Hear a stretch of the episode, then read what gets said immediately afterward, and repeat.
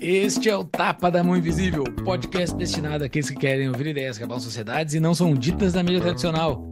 Bem-vindo, Paulo. Já, já sabe o que eu vou falar, né, Gil? já sabe o que eu vou falar. Eu vi tu rindo assim, já vi. Já, é, já vai falar isso.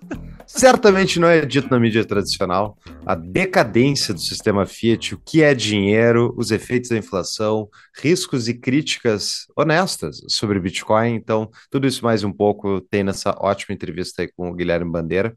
E eu quero agradecer ao Valandro da StackBit, que produz placas de metal e aço específico para tu guardar as tuas chaves privadas do Bitcoin, uh, que nos fez a ponte com o Guilherme. Valeu, Valandro. Uh, o Guilherme Bandeira, formado em Direito pela Fundação Getúlio Vargas, Filosofia pela USP, mestre em Teoria do Direito pela Universidade de Nova York, doutorando em Filosofia do Direito pela Faculdade de Direito de São Paulo, tradutor do livro O Padrão Bitcoin, publicado em 2020, escreve no guilhermebandeira.substack.com e está atualmente escrevendo um livro sobre a superioridade moral do Bitcoin. E o TAP é um oferecimento da DBI Contabilidade, a contabilidade que nos atende e que tem 25 anos de experiência e mais de 300 clientes. Uh, eles são, né, como eu falei, a contabilidade que nos atende. E eles têm uma promoção específica para quem é ouvinte do TAPA. É só falar para eles que vocês vieram através do podcast que vocês ganham quatro meses de isenção de honorários, além da abertura gratuita da sua empresa dos honorários que eles cobram. Isso tudo por quê? Porque eles descomplicam a sua vida junto ao Estado. É a nossa contabilidade que a gente recomenda. Vocês podem procurá-los no contato arroba dbicontabilidade.com.br ou no Instagram arroba dbicontabilidade. Exatamente. Se você quiser fazer parte da comunidade mais livre da internet, é só entrar em tapadamainvisível.com.br barra comunidade. Lá você faz a sua contribuição e recebe no seu e-mail um convite para entrar no nosso Discord, onde a gente passa a semana conversando com os membros da nossa comunidade sobre os mais diversos assuntos, sobre tudo que acontece nesse Brasilzão e no mundão. E também estamos fazendo encontros mensais com os nossos membros da comunidade, que vai ocorrer agora no dia 23 de agosto de 2023. Então, se você está ouvindo esse episódio, ainda dá tempo de participar do nosso encontro com a, com a nossa comunidade, que ocorre via Zoom, uma chamada via Zoom, no início da noite aí do Brasil. Vai ser numa quarta-feira. Então, entre lá na nossa comunidade e faça parte desse encontro e da comunidade do Discord. Mas se você não quiser fazer parte de nada disso, também faça sua contribuição, já nos ajuda bastante. É isso aí. E caso você queira comprar o livro Padrão Bitcoin e outros livros recomendados ao longo do episódio, entre pelos nossos links da Amazon, que estão nas notas do episódio, que estão no descritivo, seja do, uh, do aplicativo de podcast que você está utilizando ou no YouTube. Ali tem o link para o nosso site com as notas de todos os conteúdos referendados aqui. Exatamente, era isso, pessoal, e vamos para o nosso episódio. Seja muito bem-vindo, Guilherme Bandeira. Obrigado, obrigado pelo convite. Prazer estar aqui com vocês. Guilherme é o tradutor do, do Bitcoin Standard e autor, então, do, de vários substacks muito legais que vão estar nas notas do episódio. Mas, Guilherme, antes a gente entrar, então, no tema especificamente Bitcoin, sistema Fiat, enfim, toda essa, é, essa, o relacionamento entre esses dois sistemas bem diferentes, Gostaria que tu pudesse falar um pouco sobre a tua trajetória, o que tu faz, enfim, por que que tu escreve tanto no Substack sobre Bitcoin e sistema Fiat? É difícil encontrar uma desculpa para escrever sobre Bitcoin, mas porque é um tema fascinante, uma vez que você começa a, a pesquisar, é difícil parar, então é uma, uma compulsão mesmo. mas a, ah, eu comecei minha trajetória intelectual, eu sou formado em Direito na Fundação Getúlio Vargas, e enquanto eu fazia direito, eu comecei a cursar filosofia na USP, na FEFELESH. E aí eu me formei em direito, depois me formei na, na USP. E eu falei com um professor que, que, que deu aula de filosofia política lá, ele falou, olha, se quiser continuar seus, seus interesses acadêmicos em teoria do direito, que era o que mais me interessava, se, se um bom lugar para você ir é, é na Universidade de Nova York, que lá tem um centro de estudos em filosofia do direito, e aí eu acabei fazendo teoria do direito lá, então sou mestre em teoria do direito na Universidade de Nova York, E aí eu voltei para o Brasil e comecei meu doutorado na, na Faculdade de Direito da, do Largo de São Francisco. E atualmente eu acabei de entregar meu, minha tese de doutorado essa semana, inclusive, e pretendo defender até, até o fim do ano que vem, até, até o fim desse ano. E, e depois, é, bom, desse ínterim, eu comecei a, a me interessar mais por Bitcoin. Eu sempre tive interesse sobre a questão da moeda forte, desde a da GV, porque eu tive uma aula de uma matéria chamada Direito em Desenvolvimento, um professor chamado Bruno Salama, e lá a gente analisou várias teorias do desenvolvimento, e uma delas foi a teoria mais liberal do Hayek. E eu lembro da gente comentar que ele tinha a tese da, de que pode existir emissão privada de moeda, e aquilo me chamou muito a atenção, né? porque... É, e ano Bitcoin, isso? Olha, eu, eu tive essa matéria com ele quando o Bitcoin começou, então 2009. Uhum. Então o Bitcoin estava na sua... Os primeiros blocos estavam sendo minerados. Mas, da perspectiva teórica, teoricamente, ele falou: olha, se você olhar na história da, da moeda, existiram existiu emissão privada, não tem. O certo seria ter uma livre competição de bens monetários, né? E como a gente está num paradigma cartalista, né, um paradigma que diz que o Estado tem que ter o monopólio da moeda, aquilo me chamou muita atenção. E como eu sempre gostei mais da visão liberal, tanto da economia quanto do Estado de Direito, né, das funções do, do, jurídicas liberais do Estado. Eu, fiquei fascinado com a ideia, mas só mais tarde na minha vida eu soube que existia um, um, bem monetário, um Bitcoin, que circulava de uma forma privada, que não era emitido pelo Estado. Isso me chamou muito a atenção. Isso foi em 2017. E, e isso foi assim com, concomitante à crise política no Brasil. Eu lembro que eu tinha. Qual delas? Ah, o que me chamou mais atenção foi foi o foi o Wesley Day, porque eu, foi, foi quando eu tomei realmente um prejuízo. eu nunca fui, nunca especulei nem nada, mas é, na época eu tinha um pouco de dinheiro num fundo e o administrador do fundo falava que era 100% seguro, era tipo renda fixa, sabe? Era uma coisa assim. Tipo renda é, fixa, tu já vê que é. Era uma coisa. Ele, eu, eu, não, eu nunca. Eu não sou economista, não, não acompanhava de, de perto, mas eu sempre perguntava: olha, onde estão alocados esses valores? Tal? Não, isso é tudo tranquilo, não sei o quê.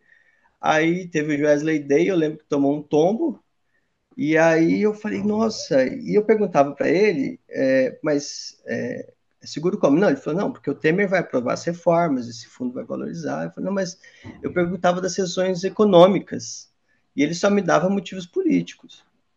E, e, ao mesmo tempo eu conheci o Bitcoin e com a promessa de ser um, um sistema que independe das vontades políticas das pessoas, né? O, o, preço é o preço é determinado de uma forma descentralizada, é, não é determinado por ninguém. Naquela época eu não fazia ideia assim de como funcionava a mineração. Eu lembro que para mim foi uma coisa de maluco pensar que existiam mineradores, eu imaginava as pessoas com umas picaretas num, num lugar escuro, assim, sabe? Eu não fazia ideia de como funcionava. E acabei me estudando mais, e só em 2020, o livro do Saifeddin, que eu traduzi, o Padrão Bitcoin, foi lançado em 2018. Então, eu soube do Bitcoin antes de saber, de conhecer a obra do Saifeddin, mas eu já acompanhava alguns blogs que tentavam explicar, do Nakamoto Institute, que tem vários artigos muito bons, que também me auxiliaram antes de conhecer a obra do Saifeddin. E aí eu li o livro e fiquei fascinado pelo livro. Eu falei, nossa, esse livro explicou por que, que o Bitcoin é uma moeda forte, qual a diferença do Bitcoin para as outras moedas. E eu entrei em contato com, com o Saifeddin, eu falei, olha, eu vi que ele tinha postado, eu tinha Instagram na época, ele postou uma foto com todas as traduções, e não tinha em português brasileiro. Aí eu falei, olha, eu quero traduzir para o Brasil, porque essa obra teve um impacto muito grande na minha, na minha vida, né? E ele falou, olha, entre em contato com o time. Aí era um time português que tava, tinha os direitos da obra, estava traduzindo português de Portugal, e aí eu fiquei encarregado de fazer a tradução para o português brasileiro. E aí saiu quase concomitante a tradução portuguesa de Portugal e a tradução brasileira a que eu fiz. Ali no Joesley Day, uh, que foi o teu estalo, Tu já uhum. se considerava alguém defen uh, defensor, não, mas alguém pró-liberdade? Tu tinha um background de liberdade Sim. ou não? Sim, eu tinha, eu tinha tanto do ponto de vista político, porque por, por conta de, dessa matéria que eu fiz, eu tive tanto Law and Economics com esse professor, Bruno Salama, quanto Direito de Desenvolvimento. E no Direito de Desenvolvimento nós vimos todos os planos econômicos do Brasil, desde o PAEG, no regime militar, plano de metas, é, é, o plano da Era Vargas, substituição de importações, e eu vi, e a conclusão que eu cheguei foi que toda vez que o Estado tentou intervir na economia, ele só gerou mais caos, sabe? Não foi um desenvolvimento. Aí, aí a gente questiona até o que, que é o desenvolvimento, né? E eu gostei muito, tanto na filosofia, depois que eu estudei os clássicos da filosofia política liberal, Adam Smith, Davi Ricardo, sabe, a escola clássica, e na GV eu vi a implantação de ideias desenvolvimentistas no Brasil. Falei, nossa, seria bom se o Brasil tivesse é, e uma visão política de que o Estado ele não tem que ter finalidades concretas, ele não tem que ter um, uma concepção de justiça de falar o que você tem que fazer da sua vida. O certo é você criar uma instituição jurídica com legalidade para as pessoas, elas próprias, encontrarem a finalidade de suas vidas. Né? Então, o certo é você não, não usar as pessoas enquanto instrumentos para fins coletivos, e sim tratar as pessoas como fins em si mesmos, como seres livres. Então, isso sempre foi, foi foi claro na minha, na minha visão política. Mas o que não era claro para mim, eu fui desenvolvendo ao longo do tempo, é a importância da moeda forte para isso, né? Porque você não controla os gastos do Estado, você não controla o, o tanto de o grau de interferência que o Estado tem na sua vida se você não tiver uma moeda forte. Então, eu fiz uma muita analogia entre o conhecimento jurídico que eu tinha com o conhecimento de teoria monetária. Porque a legalidade, para mim, é isso. A legalidade é uma barreira que o Estado tem contra para te usar, usar o indivíduo como um instrumento para atingir fins políticos. A, a, moeda forte é mais ou menos a mesma coisa, porque você não consegue diluir o valor daquela moeda, você tem uma poupança. Então o indivíduo ele é livre para escolher como ele vai usar a riqueza, o seu valor, aquilo que ele criou de riqueza para si próprio.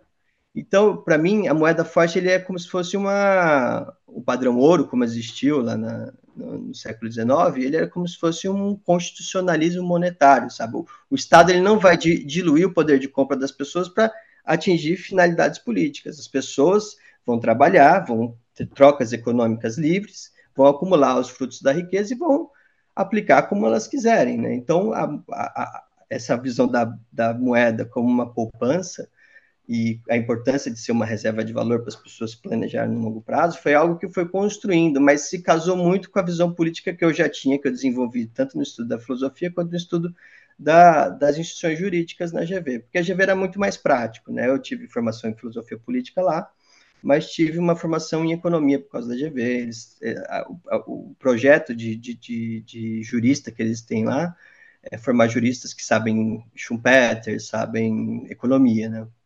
E na filosofia eu fui para uma parte mais filosófica, né, claro, mas mais antiga, do liberalismo clássico. E, e, e, mas eu não tinha, antes da obra do Seyfedin, antes de depois estudar mais profundamente os austríacos, eu não, não sabia da importância da moeda forte para isso. E depois, com Bitcoin, isso ficou muito mais claro. Uma pausa no nosso episódio. Você quer ser um líder como Winston Churchill? Então conheça as palestras organizadas pela Churchill Society Brasil, focadas em liderança, construção de discursos e resiliência. Para mais informações, além de uma vasta seleção de conteúdos sobre este notável líder, acesse tapadamainvisível.com.br barra Churchill no descritivo do episódio ou no QR Code que está aqui embaixo na tela. E para acompanhar o trabalho da Churchill Society, siga-os no Instagram. Voltamos ao episódio. E só mais uma curiosidade sobre, sobre você. Uh, qual é o título do seu doutorado? Eu adoro saber. Ah, mas é, ele é muito chato. É, mas, mas, fala aí, fala aí, talvez possa ser legal.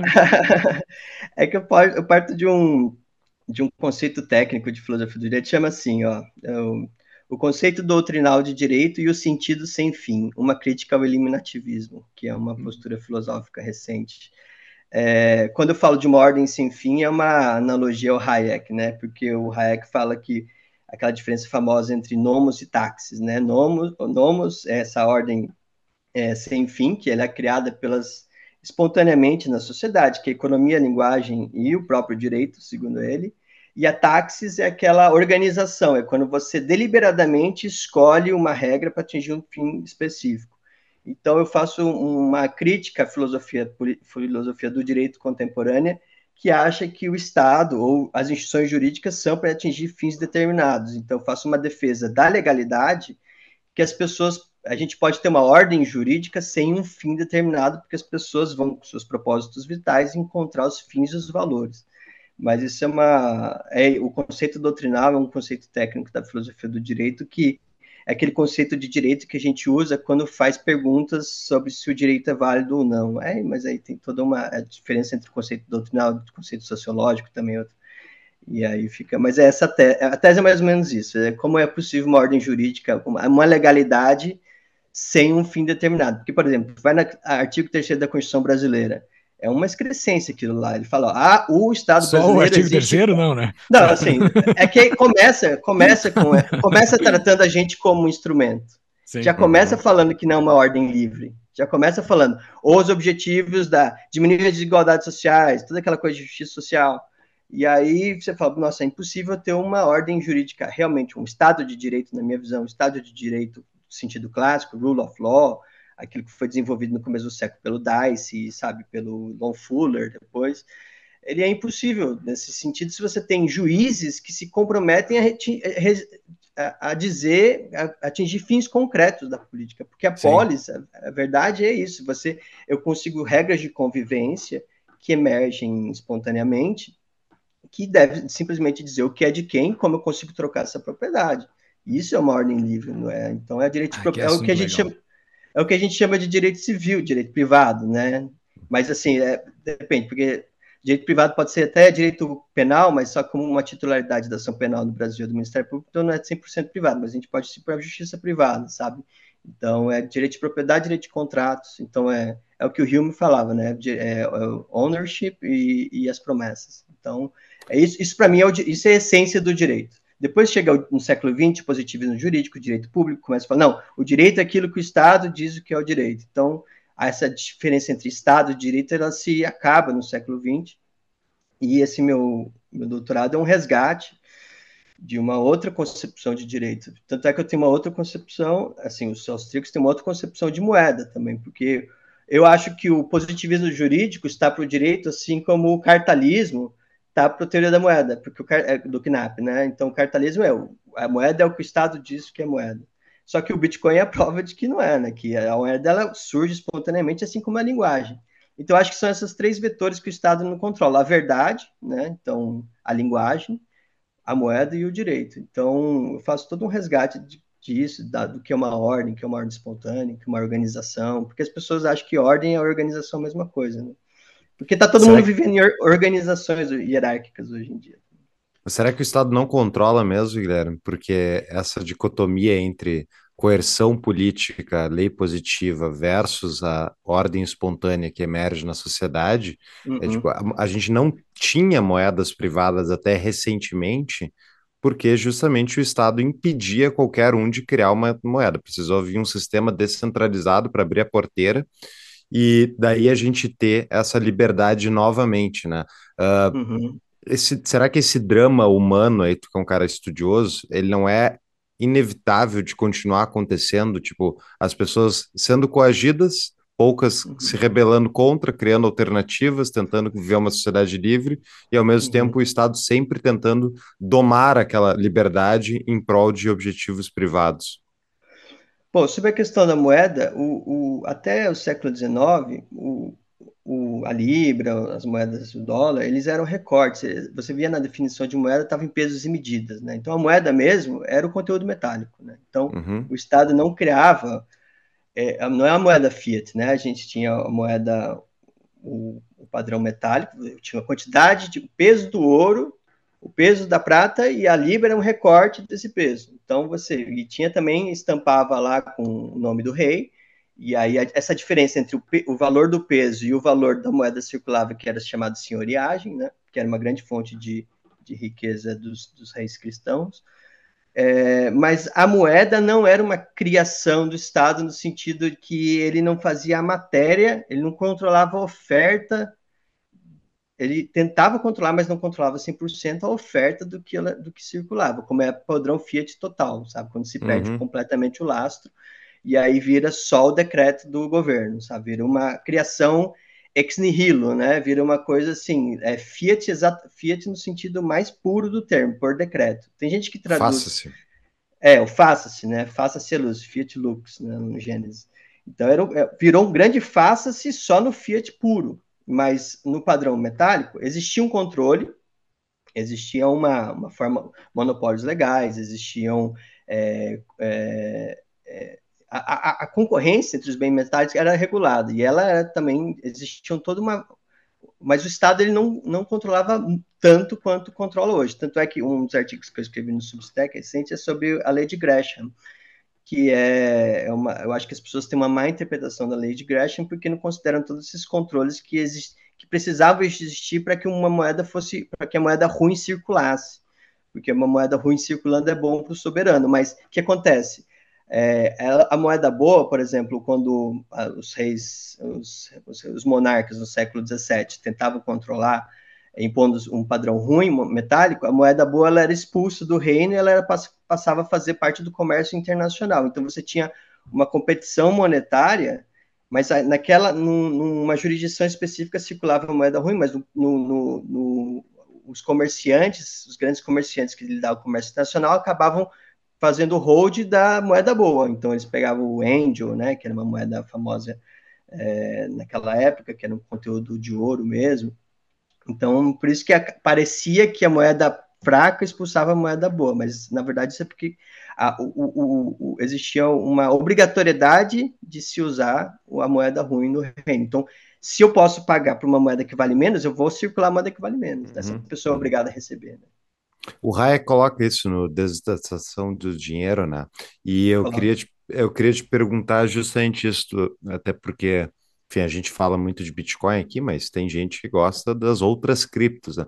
Tu não uhum. acha que a existência dessa quantidade de criptos, ah, enfim, isso não é a representação do que o Hayek previu lá numa desestatização do dinheiro, onde, no sentido uhum. onde haveria uma livre concorrência, as pessoas iam criar moedas baseadas, enfim, em fundamentos diferentes e tal. Ele, inclusive, uhum. defende uma moeda baseada numa cesta de commodities e tal, que seria uhum. shitcoin comparado a Bitcoin, mas ainda assim, uh, eu achei aquele livro bem interessante, porque embora ele não, não, ele não faça a previsão de uma moeda que seja deflacionária em uhum. relação né, à produção, ainda assim ele previu ao meu ver, esse mercado que a gente enxerga, que a gente, inclusive, tem várias críticas a respeito. O que, que tu acha? Eu acho, eu, eu tenho um vídeo famoso do próprio Hayek falando que a uhum. gente precisava encontrar um jeito roundabout way, ele usa essa expressão, um jeito meio assim, a esquiva de tirar o monopólio dos estados sobre a moeda. O, o Satoshi Nakamoto mostrou, é possível. Só que foram feitas essas outras cópias que competem com Bitcoin e eu acho ótima competição. Eu sou eu sou pró Bitcoin, mas porque eu acho que os atributos do Bitcoin são melhores que os atributos das, das altcoins ou das shitcoins. É, e as pessoas têm muita, elas não sabem como funciona, não sabem ler o protocolo, não sabem ver o que faz uma moeda boa ser uma moeda boa. Então acaba tendo essa, essa livre competição. Eu tenho um artigo no Substack que chama é, o vencedor leva tudo, a moeda vencedora também. Eu acho que no longo prazo, assim como quando você tira custo de transação no mercado, geralmente há um, há um, um vai para o melhor, sabe? É difícil você ter uma livre competição sem que o melhor pegue tudo. E eu acho que isso vai acontecer com o Bitcoin, mas é uma, ótimo que tenha competição monetária e é ótimo que a gente comece a achar essa discussão que a gente está tendo hoje é uma discussão muito recente, porque as Fiat, as pessoas nem sabiam que era Fiat antigamente, só que já está na linguagem, já vai, isso é uma shitcoin estatal, já é uma Fiat estatal. Eu acho excelente a competição monetária que a gente está tendo hoje. Eu acho que o eu, eu, como eu sou a, a, favor da liberdade, cada um pode usar shitcoin que quiser. Eu acho que o Bitcoin, pelas propriedades, assim como o ouro tinha uma taxa de escassez maior ganho da prata, eu acho que isso vai acontecer com o Bitcoin porque ele tem uma taxa de escassez maior. E ele tem outras características morais, eu acho, e, e técnicas melhores que as outras, mas que as pessoas sejam livres para escolher. É, o que eu quero te perguntar é exatamente isso. Esse teu artigo sobre a lei de Gresham é muito bom, uh, estará nas nossas show notes vários artigos do Guilherme estarão nas nossas show notes. E, e ele me deu um estalo, assim, que a lei de Gresham uh, funciona é, ela se aplica na realidade quando se tem o curso forçado, né? Quando se tem uhum. uma imposição para o vendedor uhum. do produto, no caso, o recebedor de moeda, ser uhum. obrigado uhum. a aceitar alguma coisa. Então, o cara que está comprando, isso. eu vou aproveitar dessa, dessa arbitrariedade, dessa lei, ou o que seja, e vou uhum. empurrar nele a coisa pior que eu uhum. tenho na mão. É isso, né? Exato. Porque é isso. o Bitcoin, ele. Daí tu bota nesse teu artigo que ele vai. que ele é uma moeda boa, né? Eh, ele é melhor do que as outras moedas, então ele não vai sofrer com a lei de Gresham, mas ele só não vai sofrer com a lei de Gresham se uh, o vendedor de determinado produto, de prestador de serviço, não uhum. esteja impedido de receber ela, né? Bitcoin, é isso, é. né? É isso, exatamente. Ele é, é que, como é, a lei de Gresham foi, foi criada, é, é era o Thomas Gresham, que era um conselheiro da rainha, da rainha Elizabeth, estava tentando fazer o saneamento monetário da época.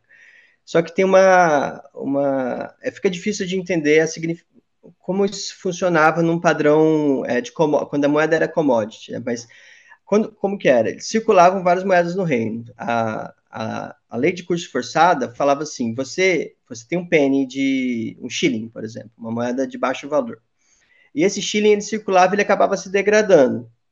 As pessoas raspavam, tiravam. Era uma questão técnica, é difícil você manter a, a, a a saúde daquela moeda, sabe? Que aquilo que estava expresso, assim, isso tem 5 gramas de prata. É difícil você averiguar se isso tinha.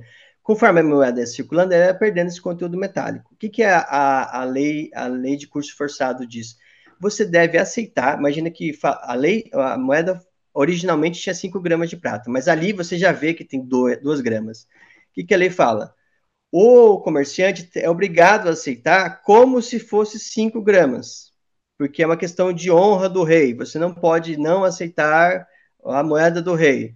E aí o rei fazia isso também. Ele, então é melhor que ele circulasse, porque ele conseguia recolher as moedas, recunhar e retirar o conteúdo metálico. Isso que é a recunhagem de moedas, né? Ou que ele chama de money clipping.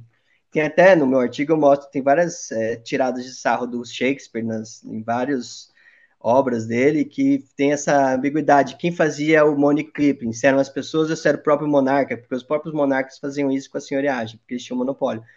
Então, a senhoriagem era isso, era, uma, era como se fosse um controle de preços. E controle de preços sempre gera sempre gera medidas não ótimas, né? Então, você circulava uma moeda que era para ter um valor, mas não tem. O que acontece com o Bitcoin? A gente já não está no padrão metálico, a gente está no padrão fiat, e existe curso forçado no Brasil, mas, por exemplo, não existe curso forçado nos Estados Unidos. Tem curso legal, mas não curso forçado, porque é, você é obrigado. Tem, duas, du, tem duas fases sobre isso. O, o, o, curso forçado ocorre quando o comprador, o, quem oferece o bem ou serviço, é obrigado a acertar um bem monetário. É uma, uma medida concreta contra a sua liberdade de, de contratual mas também tem um curso legal que você usa, que o Estado usa aquilo como se fosse só para recolher tributos, por exemplo, que é um aspecto que o pessoal do MMT acha super relevante para dizer o que é moeda.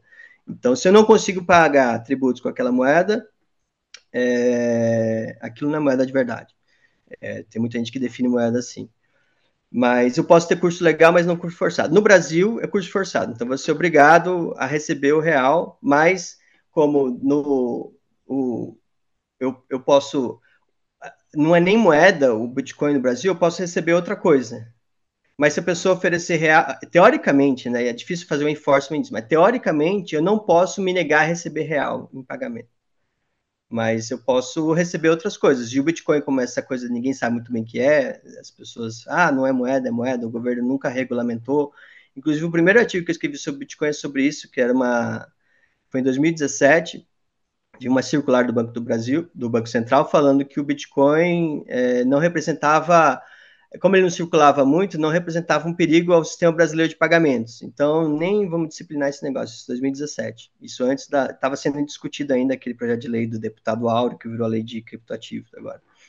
Então, é, o Bitcoin, ele está numa fronteira que as pessoas não sabem, então ele circula com mais, mais liberdade. Eu acho que as pessoas, quando souberam o valor do Bitcoin, elas vão começar a aceitar mais facilmente.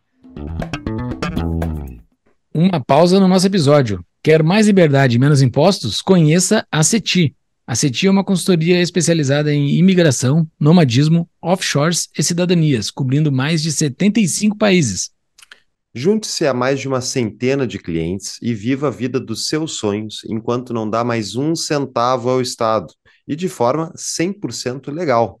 Entre pelo link no site tapadamãoinvisível.com.br barra bandeiras ou quem está assistindo pelo YouTube é só acessar o QR Code na tela, porque a tua vida te pertence. Voltamos ao episódio. Um, Guilherme, vamos dar as definições. Então, o que, que é uma boa moeda? É uma boa moeda na, na literatura austríaca, é, por exemplo, quando eles falam de sound money, moeda sonante, a, expressão sonante vem de som, porque ela tinha um som característico que mostrava a pureza daquele metal. Então, era uma moeda que tinha seu conteúdo metálico é, não degradado. A moeda degradada é aquela que circulava muito e perdia o valor do metal. Mas é uma defini essa definição pode se sofisticar um pouco mais.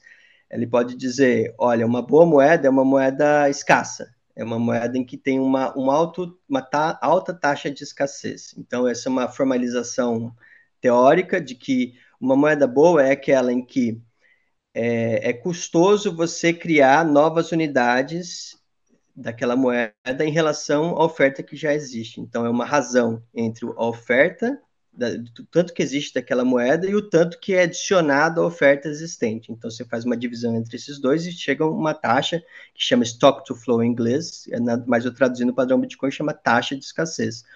Por que, que o ouro é uma moeda melhor que a prata, que, que é uma melhor, melhor que o bronze? Porque o ouro é um bem mais escasso, ele foi minerado durante muitos e muitos anos, então existe um, um alto estoque, mas é muito custoso você adicionar adicionar mais unidades de ouro para circular enquanto moeda. Isso faz com que, por esses atributos do ouro, por ele ser escasso, por ter uma alta taxa de escassez, ele funcione bem como reserva de valor. Então, ele, é, ele escapa do que o Mises chama de armadilha do dinheiro fácil. Porque a armadilha do dinheiro fácil ocorre quando um bem monetário emerge nas transações, existe uma, uma, um alto ganho em se buscar criar mais unidades daquele bem monetário, porque se eu consigo criar aquele bem a um custo menor do que ele é trocado, eu, eu, tenho, eu consigo ganhar dinheiro fácil. Então, por exemplo, o que aconteceu no livro, tem um caso famoso da ilha Iap, né, que tinha aquelas pedras, chega um explorador, ele consegue criar mais un, unidades de, daquela moeda e consegue degradar o poder de compra das pessoas que tinham reserva de valor naquela moeda, porque ele consegue criar um custo menor. Então, nas, uma boa moeda, nesse sentido, é uma moeda que cumpre com várias funções. Eu acho que uma boa definição é guardar dinheiro no espaço e no tempo. Ela, ela tem alta salabilidade, ou uma, ela é muito líquida e ela, ao mesmo tempo, consegue guardar valor no espaço e no tempo. Então, ela tem que ter essas propriedades. Ela, e, e aí tem, outro, as, as propriedades da moeda, tem que ser divisível, tem que ser transportável, tem que ser verificável, que são as, as características tradicionais, e além dessas características, tem que ser escassa. E tem que ser fungível também, né? E, é. Ou seja, tem que ser padronizado, tu não tem que poder é. diferenciar é. entre uma e outra. Uma unidade Bit... tem outro, tem, ela é igual a outra unidade. No, quando a, a, a moeda surgiu como colecionável, ela não tinha esse, tanto esse aspecto de fungibilidade, porque eram ornamentos, eram pedaços de, de, de, de, conchas, mas aí, com o tempo, quando ele começou, por exemplo, quando o ouro começou a ser monetizado na Lídia, ele começou a ter mais esse aspecto de fungibilidade, porque o soberano ia lá, estampava a cara dele, então você sabia mais ou menos que uma era igual à outra. Pois é, mas o Bitcoin em si, ele não tem um problema de fungibilidade, onde tu consegue diferenciar os UXCO lá, enfim, do o código? Ele, ele eu acredito, eu, essa é uma discussão super interessante sobre a fungibilidade do, do Bitcoin. É, eu acredito que a fungibilidade ela não se dá tanto na, no, no, bem em si, mas em como eu, se as pessoas estão dispostas a receber aquele valor, aquela o, o TXO como se fosse iguais outras UTXOs. Claro que você pode fazer o que ele chama de coin coloring, você consegue investigar a história daquela moeda no blockchain, porque toda todo a transação do Bitcoin ela é, ocorre no mesmo tempo em que a verificação do Bitcoin. Essa é uma, é uma característica muito diferente dos outros sistemas monetários, porque toda vez que eu transfiro o Bitcoin, a, a, pela prova de trabalho, eu consigo verificar a integridade tanto daquela moeda quanto da história que aquela moeda, da, da cadeia de, de, de, endereços que já foi dono daquela moeda. Então, eu posso dizer que nenhuma moeda do Bitcoin é fungível, porque cada uma vai ter uma história no blockchain específico. Desde que o Bitcoin começou, algumas pessoas tentam traçar uma linha, falando, não, esse, esse Bitcoin foi aqui, foi aqui, foi aqui, ele passou por essa mão, essa mão, e isso é diferente de outra moeda com outra história. Então, é a mesma coisa que você dizer que uma, uma moeda é, que é uma, um lingote de ouro que está no Fort Knox, lá nos Estados Unidos, ele teve uma cadeia de custódia, que ele foi roubado no Iraque, que ele foi, sei lá, foi minerado em um, e depois ele... Mas é difícil porque é, as pessoas é, geralmente liquefazem aquele ouro e colocam outra história, né? Uma forma de reescrever a história. Mas o Bitcoin, ele tem, você consegue atribuir certos endereços e falar, ó, esse endereço é de tem determinada história. Mas se as pessoas aceitam aquelas UTXOs como se fossem iguais outras UTXOs, eu não vejo problema. Então, não é algo... A rigor, a rigor, nada é igual a nada, né? Então, uma nota de, de real é igual, é diferente de outra nota de real, mas as pessoas aceitam como se fossem iguais. 10 reais é igual a outros 10 reais, mas isso acontece em qualquer bem, né? Em qualquer bem monetário tem esse problema de cada bem monetário ter uma história específica. Mas isso não é um risco para o Bitcoin? Essa, essa... Só expliquem antes o que é o, o, o TXO. Ah, o TXO, o TXO é uma é o é, é, é a própria moeda, né? É como, é como se fosse a própria moeda dentro do blockchain do Bitcoin, porque o Bitcoin ele é subdivisível em, em 100 milhões de unidades, que a gente chama de satoshis. Então, toda vez que eu transfiro e coloco um Bitcoin em outro endereço, eu transfiro, na verdade, essas unspent uh, transactions outputs, que são é, é a moeda que está localizada numa determinada carteira. Então, eu posso ter vários endereços e ter acesso a vários UTXOs que estão em vários endereços. Então, quando eu dou uma ordem para enviar essas UTXOs para outro endereço, ele junta essas UTXOs que estão espalhadas em vários endereços que se ligam a uma determinada chave privada e consegue enviar para os outros endereços. Mas eu posso ter, por exemplo, vou dar um exemplo claro para ficar mais, mais nítido para quem está ouvindo e não conhece muito bem como funciona o Bitcoin. Uma chave privada dá, que é, é como se fosse sua senha, a senha dos seus Bitcoins, e te dá um poder de modificar aqueles, de transacionar aqueles Bitcoins. Uma chave privada pode me ligar a vários endereços. E aí, quando numa carteira eu falo, transfira esses, essas moedas para os outros endereços, em cada endereço tem uma quantidade de UTXO específico. Mas se eu quero transferir um Bitcoin, mas eu tenho meio num endereço, 0.3 de outro, 0.2 de outro, ele vai juntar essas UTXOs e vai transferir um Bitcoin para outro endereço. É um termo mais técnico para dizer a unidade monetária do sistema. Então, toda vez que a gente fala de UTXOs, você fala assim, é a moeda, é a moeda em si, sabe? Não, uhum porque o Bitcoin já é a união dessas 100 milhões de unidades de satoshis. Mas, voltando ao risco, da, não tem um problema, talvez, aí de, por exemplo, governos, especialmente num ambiente adversarial, onde o Bitcoin valorizou muito, eles estão com o CBDC uhum. tentando fechar uhum. o ralo, né, para uhum. ninguém fugir do, do cercadinho deles, uhum. e eles usarem a, essa, o fato de que tu consegue identificar cada moeda do Bitcoin para perseguir os usuários? É você é uma briga de gato e rato, porque ao mesmo tempo em que os tem, tem várias empresas hoje em dia fazendo esse escaneamento da blockchain para falar, olha, existe com uma maneira de um grau elevado de certeza que esses bitcoins pertencem a essas pessoas, mas como o Bitcoin não tem um servidor único, eu nunca sei dizer exatamente que tem a propriedade daquelas, daquelas chaves privadas. Eu posso ter uma chave privada que é da minha, da minha, minha titularidade, mas se alguém rouba essa chave privada, ou dou para alguém num papel e passo para outra pessoa, teoricamente aquela moeda é de outra pessoa. Então existem várias soluções de coin mixing, existem é, nas outras camadas podem ser transferências mais privadas. Então existem existem é, esforços para saber dizer de quem quem pertence, de qual endereço pertence a tal pessoa, por exemplo, os endereços da Silk Road, os endereços de um hacker específico. É, existe uma empresa especialista em ver quem são essas pessoas, mas o, os próprios bitcoinheiros e a, a, evolução vai tentando tornar mais privadas essas transações. Então, sempre vai ser um problema. Ah, muito bom. Pois é, é, a gente fica falando de Bitcoin aqui, daí talvez as pessoas pensem, olha, uh, ah, para que todo esse esforço de ter que aprender como é que funciona uma moedinha nova? Tipo, ah, tá, um criador um desconhecido, vai saber quem é. Uh, eu tô aqui, tô investido, tá? No real tá meio ruim, mas eu tô. Hoje é fácil eu dolarizar patrimônio, é fácil eu investir no exterior, eu sair do Brasil com os investimentos. Tipo, a inflação tá, tem inflação ali 5%, mas eu, tipo, eu tô ganhando IPCA mais alguma coisa, eu tô me remunerando acima do que teoricamente a inflação tá me penalizando. Uh, Onde é que está o erro nessa análise, Guilherme? Se é que está errado, ou tu acha que tem que vender Bitcoin e comprar Fiat? é, esse, o, o, o, Bitcoin eu não vejo como um investimento, eu vejo como uma poupança. Então, ele, ele é feito para você não ser diluído, para que você não tenha esse poder de compra diluído. Né? E, e todos os bens, todos os ativos, hoje os ativos financeiros, eles estão eles são precificados em fiat, então eles todos sofrem com a desvalorização da, das moedas físicas, o aumento da oferta monetária. Mas eu acredito que ele foi feito para quem não quer correr o risco de ter um investimento. Não, você não precisa ser obrigado a investir, né? Esse é um dos malefícios do sistema Fiat. Você simplesmente não tem, não existe mais poupança, porque a poupança vai perdendo da inflação.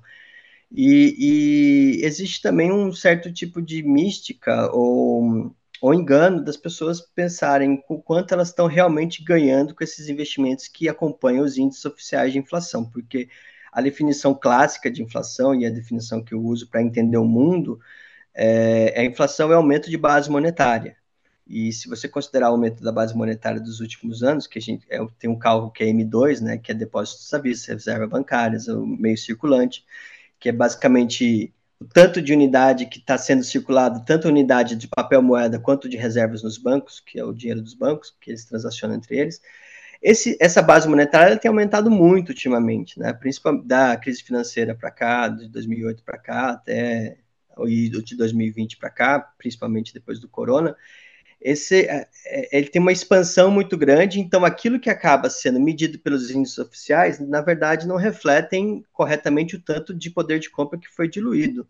E é muito difícil ter um. E existem várias métricas para dizer quanto foi diluído, então, mas existe uma média de 20% ao ano que essas, é, a, a, dependendo da moeda que você está você está lidando, mas existe uma média de 20% ao ano que existe de expansão monetária. Então, se você tem um investimento que você não ganhou 20% ao menos, você está perdendo de dinheiro. Por mais que o índice de inflação fale, não, IPCA está controlado, ou... mas esses daí são cestas de, de, de produtos que eles vão manipulando, então eles vão degradando aquilo que eles vão considerando como equivalente. Então, existe também uma manipulação dos índices oficiais de inflação que eu acho que a inflação não é um índice de uma cesta de preços, mas simplesmente um, uma quantidade de aumento de base monetária.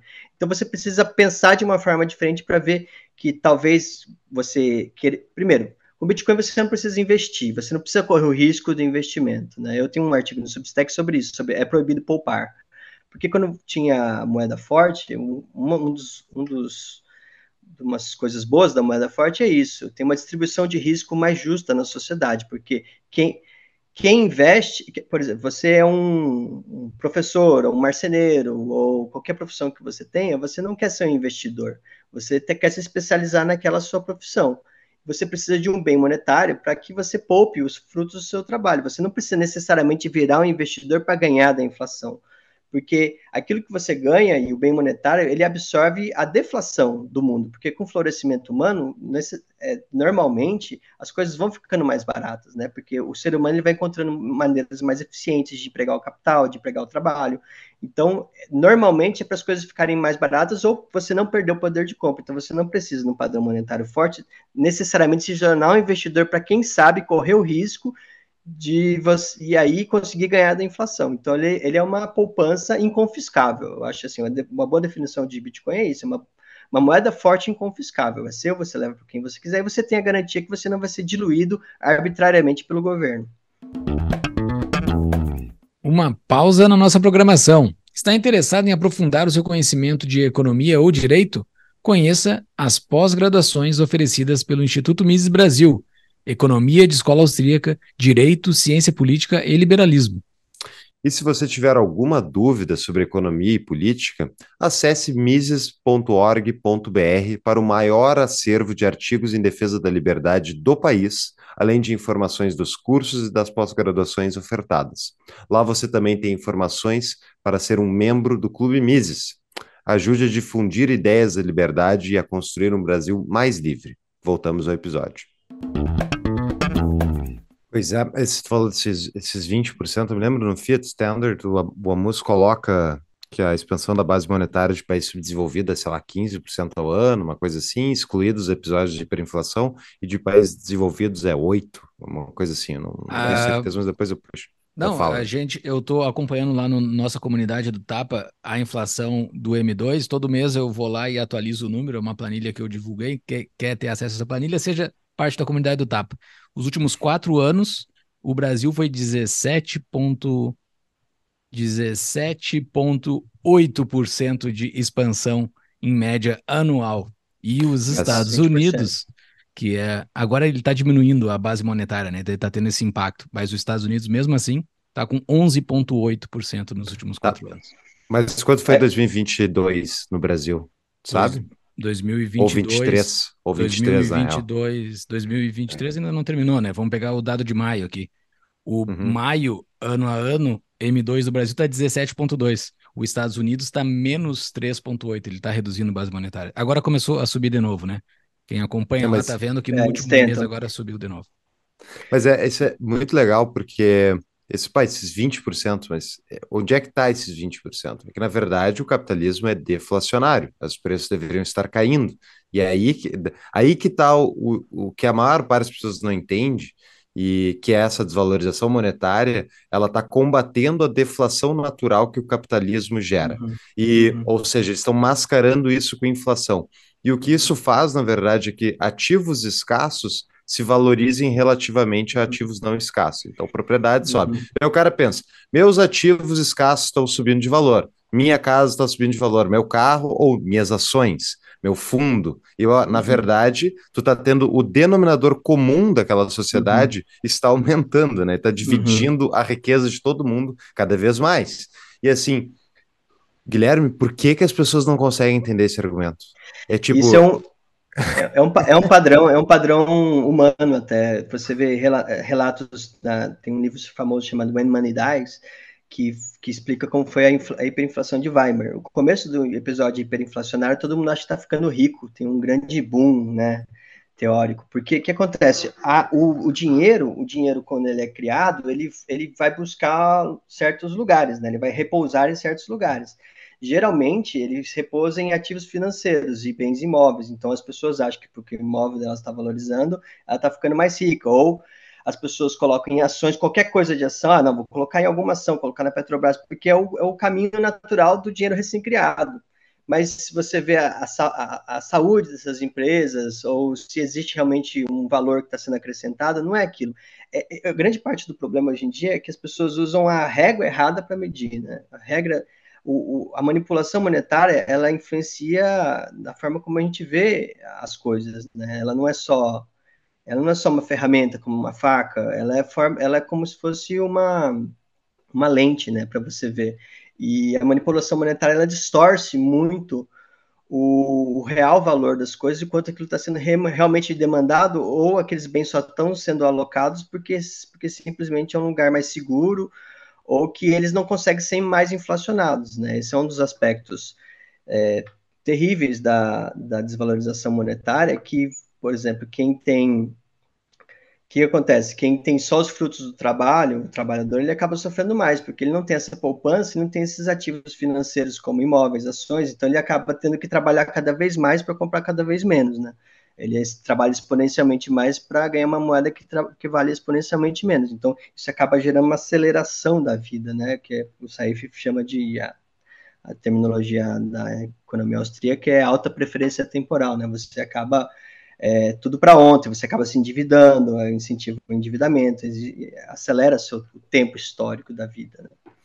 Pois é, é esse, esse, argumento eu aprendi mais a fundo lendo O Preço da Manhã, do Jeff Booth, que é um ótimo livro, tal. ele uhum. explica sobre a deflação do capitalismo. Que é uma uhum. coisa que tu pensa a respeito é óbvio, o capitalismo gera mais do que consome, a gente não para de ter mais coisas no nosso, ao nosso redor, mas uh, tu, tu comentou que tu enxergas o Bitcoin como uma poupança e não como uma especulação. Mas uhum. o Bitcoin é extremamente, é extremamente, volátil, né? Eu sei que está diminuindo uhum. historicamente a volatilidade, mas tipo, Uh, o Bitcoin, se tu comprou lá nos 67 mil dólares de topo e foi até os 15, uh, uhum. tu perdeu muito dinheiro, né? Se tu comprou no topo e vendeu no fundo. Uh, uhum. Então, assim, como é que tu enxerga essa dinâmica? Isso não atrapalha a adoção do Bitcoin, porque a falta da previsibilidade de um valor certo para uma poupança torna essa poupança uhum. um, um, investimento arriscado, não? Uhum. Não existe o, a, a, a ordem econômica em geral é uma ordem feita através de renda fixa, fixo, eu vou garantir remuneração.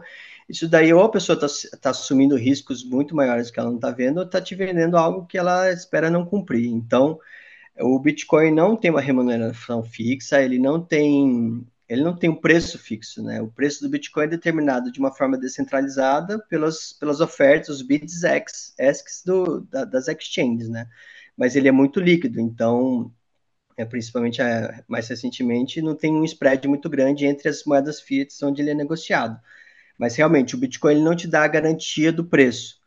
Mas o que, a garantia que ele te dá é de uma oferta é, programada, que tem os halvings a cada quatro anos, então a cada quatro anos a oferta dele vai diminuindo pela metade, então é, no próximo ciclo ele vai ficar, a, o que eu falei de taxa de escassez, ele vai ficar mais escasso que o ouro, a taxa de escassez do Bitcoin vai ficar é, mais escasso que o ouro, e, e, ele tem um cap de 21 milhões, então na, isso não vai existir além daquilo, então ele tem uma escassez absoluta, né? Então outras moedas é, moeda, altcoins que surgiram depois falam que eles são escassos, mas você depois, como equipe, consegue mudar o protocolo, mudar o, a forma como é emitido aquele token. por exemplo, o Ethereum já mudou várias vezes a política monetária. Com o Bitcoin você tem não só escassez, mas escassez absoluta, de que se alguém tentar alterar isso daí, vai criar outra moeda e aquilo vai, vai ser outra moeda, não vai ser o Bitcoin. Mas como todo preço é determinado pela oferta e demanda, existe realmente essa volatilidade. Como ele é um ativo muito, muito recente, ele tem 13 anos, então é, ele, ele, ele ainda é muito volátil. É, mas se você analisar num, num, longo prazo, num período de quatro anos, ele não, ele, o preço tende a se valorizar, né? Porque ele vai ganhando rede, ele vai ganhando mais adoção. Então, não, ele não tem quem a, a, adota o Bitcoin, quem usa o Bitcoin como reserva de valor, geralmente não especula, né, não vende, compra, quando você fala, ah, eu comprei um ano atrás, já vendi, ele vai acumulando, ele tem um planejamento de que a gente chama de DCA, né, Dollar Cost Average, ou, ou compras mensais, esporádicas, ou, ou, com alguma frequência no tempo, e aquilo vai pegando mais ou menos o preço médio. Esse preço médio em cada quatro anos tende a aumentar, mas claro, existem black swans aí que a gente não prevê e o preço acaba caindo, mas é, isso é muito mais vinculado ao, ao caos que é o mundo em volta do Bitcoin, não ao protocolo, porque o protocolo em si, o funcionamento dele é uma coisa muito chata e boring, sabe? Tem os blocos, os blocos são criados, a cada quatro anos tem o halving, então ele é um, ele, ele tem esse, esse, essa calmaria e a grande inovação do Bitcoin ocorre nas outras camadas, nas segundas camadas, que é para transações mais rápidas, para com frequência maior. Então, é, ele, ele fez uma opção do nível de protocolo de colocar complexidade nas outras camadas, mas manter aquela camada de liquidação final, que é prova de trabalho, super seguro, com nível de segurança militar, numa camada só, que te dá essa certeza. Mas realmente preço, se alguém falar, ah, eu vou investir, se botando em Bitcoin te pago 20% ao ano, isso é uma pirâmide financeira, né? Mas e o Bitcoin não faz isso. E tem é pirâmide. É... E tem pirâmide, usando o nome, o nome de Bitcoin. É, então, as pessoas confundem. Então, uma grande motivação que eu tive para traduzir o padrão Bitcoin para o Brasil foi acabar com a, com essa confusão que tem, né? Porque muita gente usa o nome do Bitcoin, as pessoas não sabem a diferença de Bitcoin, criptomoeda, pirâmide financeira no Brasil.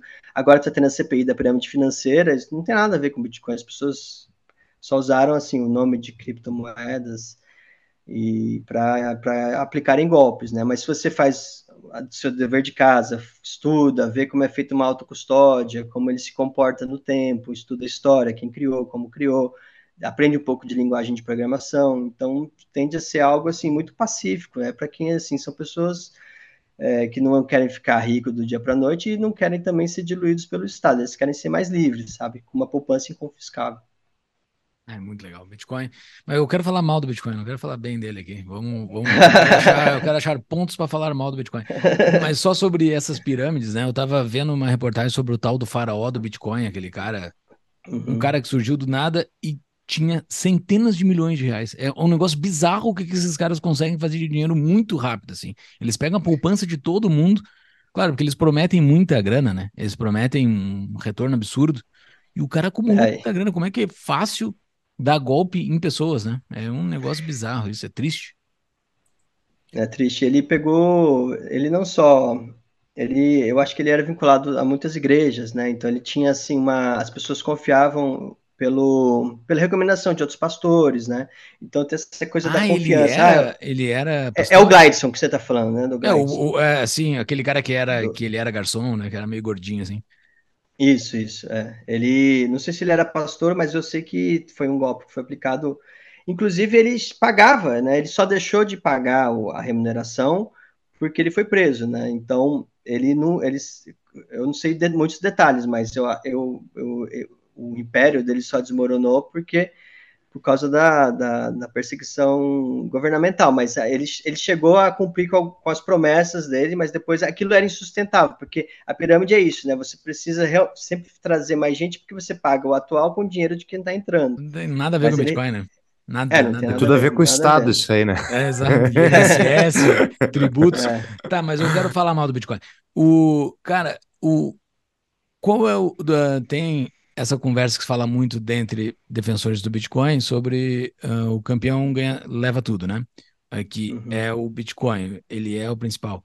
Não existem riscos de surgir um segundo campeão? Por que, que se alega tão fortemente que o Bitcoin é o campeão? Por que, que não pode surgir um outro? São algumas, alguns atributos que são muito difíceis ou praticamente impossíveis de serem replicados uma vez que o Bitcoin ele existiu. O primeiro atributo é assim: o, o Bitcoin ele nasceu como protocolo open source. É, ele, não, ele demorou muito tempo para ter valor monetário. Né? A primeira transação com valor foi o Pizza Day, foi em maio de 2010, se não me engano, então demorou mais de ano para que ele tivesse um valor mínimo monetário, que duas pizzas foram compradas por 20 mil bitcoins. Então ele, ele teve o que a gente chama de concepção imaculada, porque o Satoshi Nakamoto ele minerou as primeiras moedas ali para manter o sistema funcionando, mas ele nunca utilizou e essas moedas nunca foram não se sabe exatamente se ele pertence ou se ele jogou as chaves privadas fora, mas não houve o que a gente chama de pre-mining, né, pré-mineração. As moedas não foi uma equipe de venture capital que falou, olha, vamos criar uma moeda nova, vamos minerar 70% para nós, como o Ethereum fez, e vamos vender o resto. Então, ele teve certas e depois que o, o, o Satoshi Nakamoto mostrou que é possível sim criar uma eh, criar um protocolo dessa forma, aquilo foi replicado, mas ele já vem com pre-mining, ele já vem com outros tipos de, de atributos que fazem com que sempre haja uma equipe que centraliza o poder e que tem aquelas moedas que pode interferir na criação do monopólio, que pode, desculpa, que pode interferir na, na, na distribuição das regras de validade daquele protocolo. Então, o Bitcoin é o que mais se aproxima do que a gente sempre vê com a criação de novo padrão monetário, que é uma ordem espontânea emergente, né? Ele como ele ele foi, eram desenvolvedores no começo, as pessoas perdiam moeda, aquilo lá assim demorou para engatar, então eram mais pessoas interessadas em computação e também um pouco de teoria monetária. E aquilo aos poucos foi ganhando tração e criou-se uma rede orgânica de desenvolvedores e entusiastas que mantenha a, a, a rede totalmente descentralizada funcionando pelo aspecto de prova de trabalho, que é um todo um, um, como se é criado novas, novas moedas, é um processo descentralizado de eficiência dos mineradores.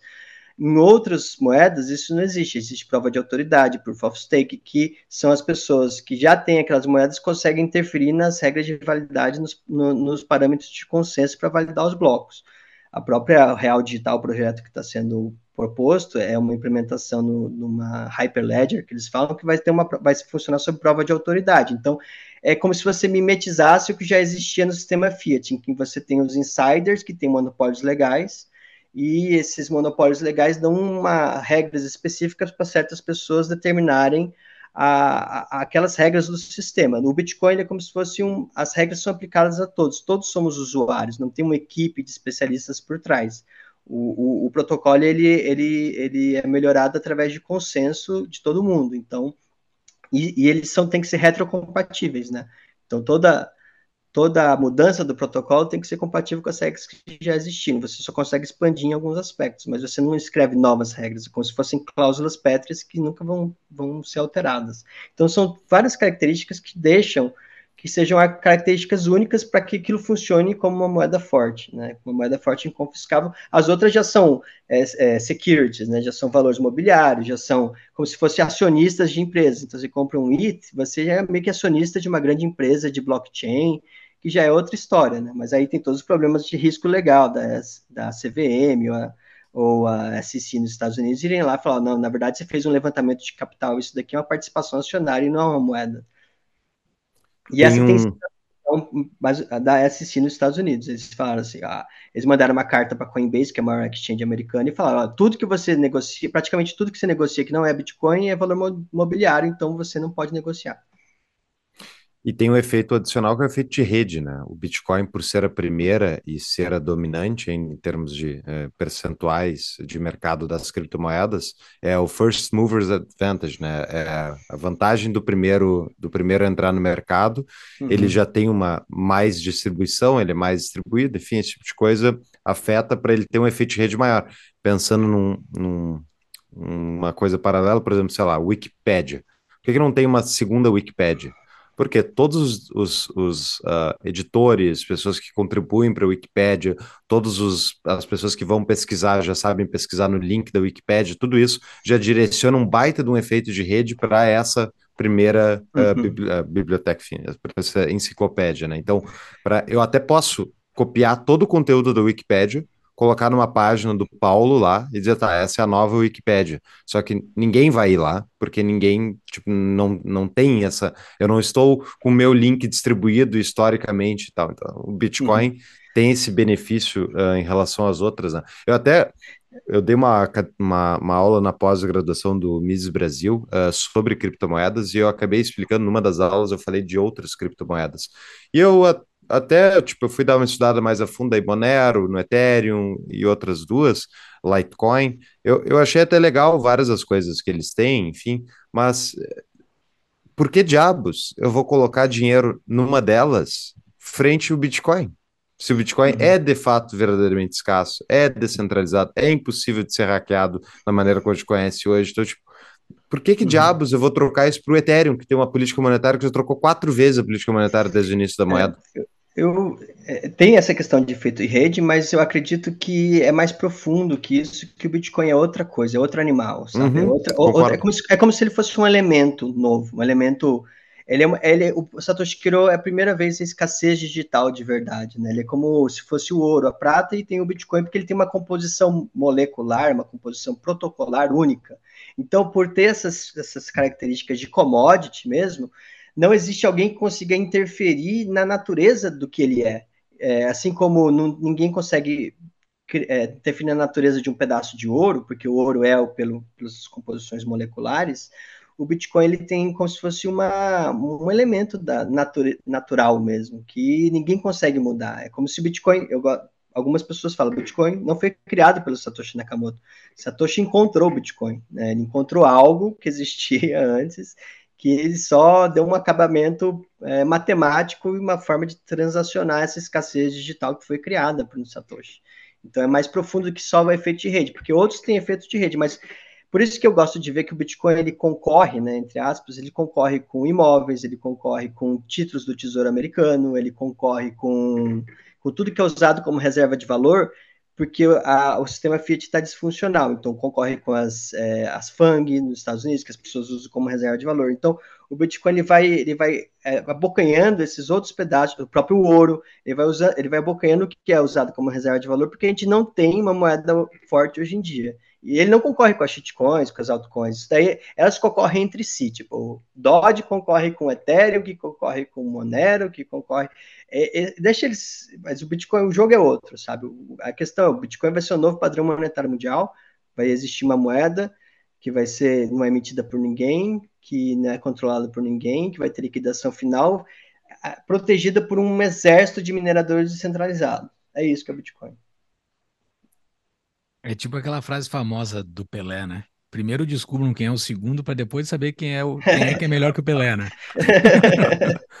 Mas, Bitcoin, a, Bitcoin é Pelé. Mas, sabe, Guilherme, é, Guilherme, tu, tu quando ah, Bitcoin vai se tornar o padrão monetário mundial. Eu, eu também acredito que isso vai acontecer. Mas, mas uh, o futuro é, é imprevisível, né? A ação humana, inclusive, é imprevisível. Então, uh, quando eu vejo essas frases que eu, eu também tendo a concordar, a gente tipo, tem duas, duas opções. Ou uh, as pessoas que entenderam o Bitcoin e guardam valor nele para o futuro estão tendo uma oportunidade de ver o futuro no presente, ou uh, pode acontecer uma coisa imponderável, tipo, sei lá, vai que, vai que a CIA consegue financiar um projeto específico de quantum computing, que eles ataquem primeiro o Bitcoin para tentar destruir antes de se preocupar com outras coisas. Tipo, alguma coisa que eu uhum. não tenho capacidade de prever, uhum. entende? Onde, uhum. Como é que tu põe isso na equação? Porque eu tenho medo é do groupthink, sabe? Do, do, do pensamento sim, sim. de manada, não, das pessoas sim. olharem, ah, vai, vai com certeza ser, vou botar todo o meu dinheiro lá, daí cai, você, ó, viu? Ó, vocês disseram que ia ser e não foi. Uhum. Sim, claro. Não, eu, eu, concordo totalmente que a gente não... É, ninguém quem fala que prevê o futuro e é certo que vai acontecer, tá, tá sendo. tem a ubris, né? Tem aquela. que eu acho que a gente tem que sempre combater essas certezas absolutas. Então, o futuro é sempre incerto e a gente tem que saber navegar. Ser racional é exatamente isso, né? Saber, saber onde estender o poder da razão e onde saber falar, oh, não, daqui eu não sei. Mas eu diria que se nós analisarmos do ponto de vista das falhas de segurança, ou do que pode existir de errado ou que pode gerar de caos no sistema, em todos os sistemas monetários, o Bitcoin, entre outros, se eu comparar com as Fiat, com o real, com o dólar, é, primeiro, as Fiat são desenhadas por design, elas são feitas para perder valor. Então, se tem uma certeza que eu tenho é que eu vou morrer um dia e que as Fiat vão vão virar pó porque elas foram feitas para isso, né? Elas vão aumentando a base. Então, essas é são duas certezas que eu tenho porque a, ninguém pode ser o melhor banqueiro central do mundo, ele não vai falar, olha, nosso nosso compromisso é com sound money, não vamos inflacionar e quem aumentar a oferta vai ser punido. Não é. Eles criaram justamente para dar poder para o governo aumentar a oferta daquela moeda, né? Pra, por, por desenho, né? Então, são duas certezas que eu tenho.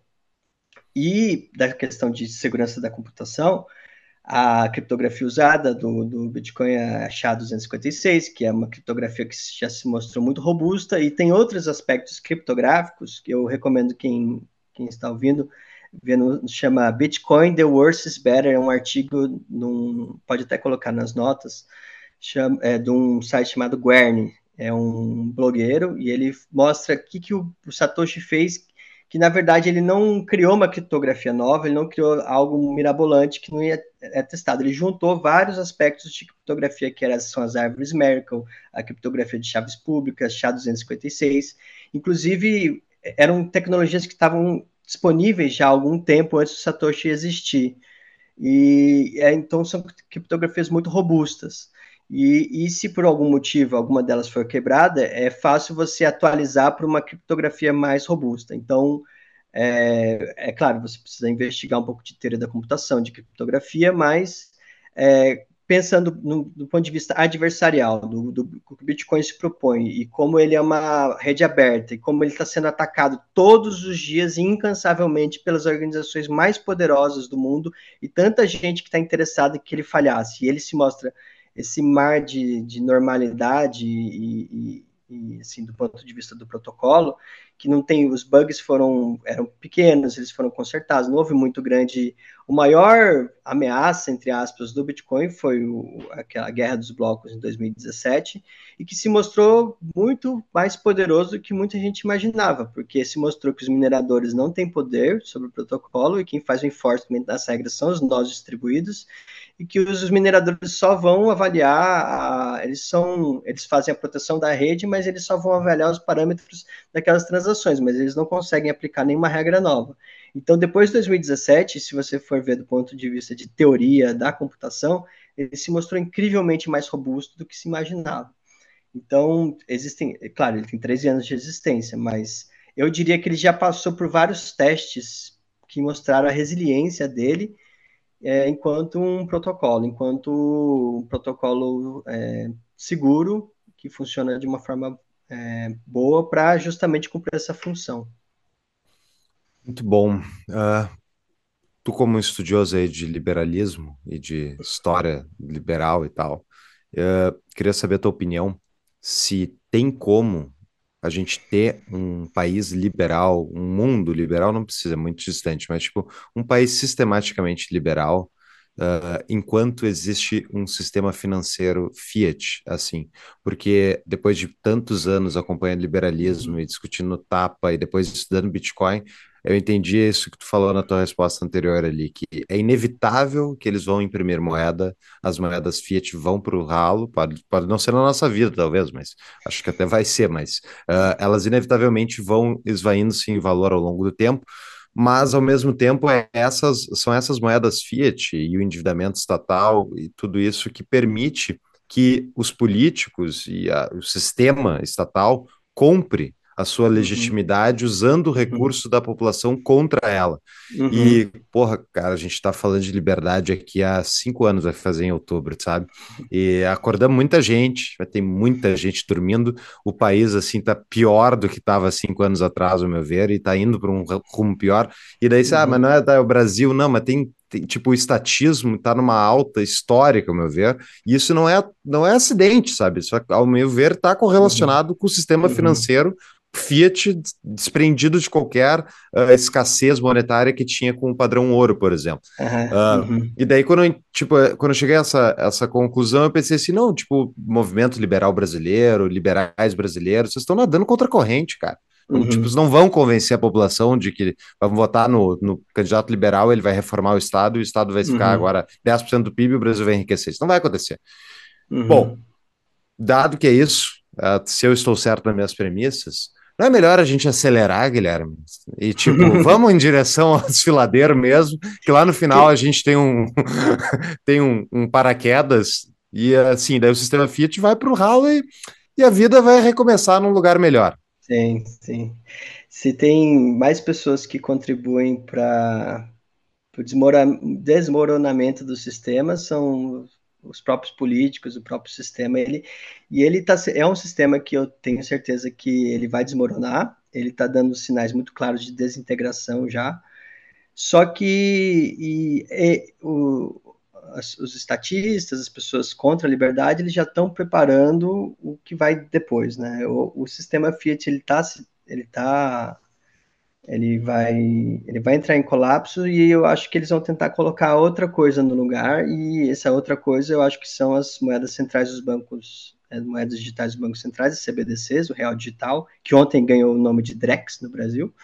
É, ainda é um piloto e eles falam que vai ser no, no, no atacado e não no varejo, mas eu acho que o projeto é esse daí. O projeto é você ter um, um controle biométrico de identidade digital, então para controlar as pessoas que elas falam na rede, e para implantar um sistema de moeda digital dos bancos centrais, que já é uma, eu acho que já é uma corrupção, já é um, algo além Fiat, sabe? Já é, não é nem moeda, eu acho que já é um tipo de voucher ou de crédito social, que você perde totalmente, não tem mais reserva de valor, não tem, não, ele não, não, e você vê quem propõe um sistema como esse já não consegue dizer o que de bom vai trazer para o indivíduo, porque é um, totalmente um, um sistema de controle social absoluto. Né? Então, é, isso está sendo, isso tá sendo proposto, está sendo é, formas de acabar com sua privacidade totalmente. Então, vão tentar colocar no lugar é algo pior que eu acho que vai desmoronar. E a única mudança que eu, eu almejo é a gente não vai ter uma sociedade livre sem indivíduos livres. E para criar indivíduos livres, eu preciso de uma cultura da liberdade. Né? O trabalho que vocês fazem, o trabalho de, de, de, disseminação, de que a liberdade é o que traz florescimento, de que, de que ele traz desenvolvimento econômico.